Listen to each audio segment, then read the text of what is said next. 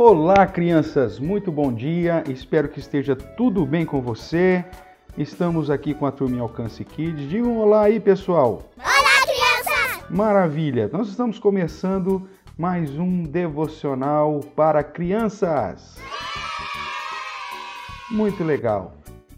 Criançada, nós temos estudado um pouco do livro de Gênesis e ontem nós conhecemos um personagem que é muito legal.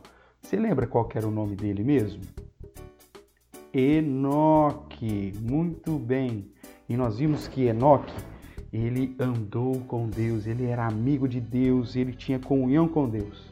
E vimos também que Enoque teve um filho, o nome dele era Matusalém. Matusalém viveu muito tempo. Ele viveu 969 anos.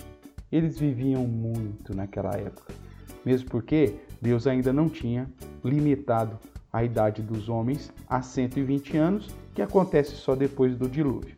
Então, Matusalém viveu muito, foi o homem que mais viveu. E ele teve um filho que chamava Lameque. Mas esse Lameque não é aquele malvado, não. É um outro Lameque.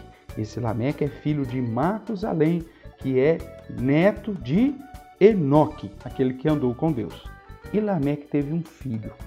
Quando ele tinha 182 anos de idade, olha só, né? Nasceu um filho que ele pôs o nome de Noé. Certamente você já ouviu falar de Noé. Noé quer dizer o descanso. É. Lameque deu esse nome ao seu filho porque ele disse: Ele nos dará consolo nos nossos trabalhos duros. Ele nos dará descanso. E aí então começa a palavra de Deus contar sobre a história de Noé. Nos dias de Noé, a população já estava bastante grande, já tinha muita gente na terra. Então, a Bíblia diz: quando Noé estava com 500 anos, tinha três filhos, Sem, Cã e Jafé. Então, o Senhor viu que os homens estavam cada vez piores e Deus ficou triste por ter criado o homem. Mas a Bíblia diz que Noé era diferente. Noé dava alegria ao Senhor. Noé era o único homem reto de todos os que viviam naquele tempo. Ele procurava viver sempre de acordo com a vontade de Deus. Olha que coisa maravilhosa, crianças.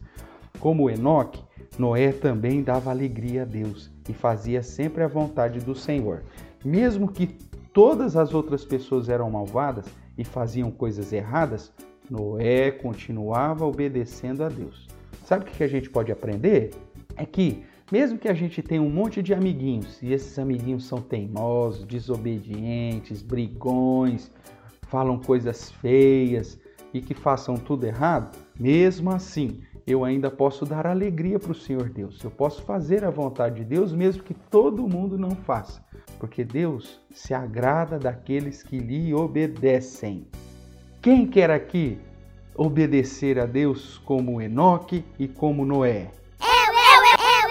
Que bom! Sabemos que Deus cuida daqueles que são obedientes. E é por isso que você tem que ser uma criança que ame ao Senhor. E Deus vai cuidar de você. Que Deus te abençoe, que você seja uma criança que ame ao Senhor nosso Deus e que o obedeça, mesmo que todas as outras crianças queiram fazer as coisas erradas. Tá bom? Que Deus te abençoe, fique com Deus, um beijão no seu coração.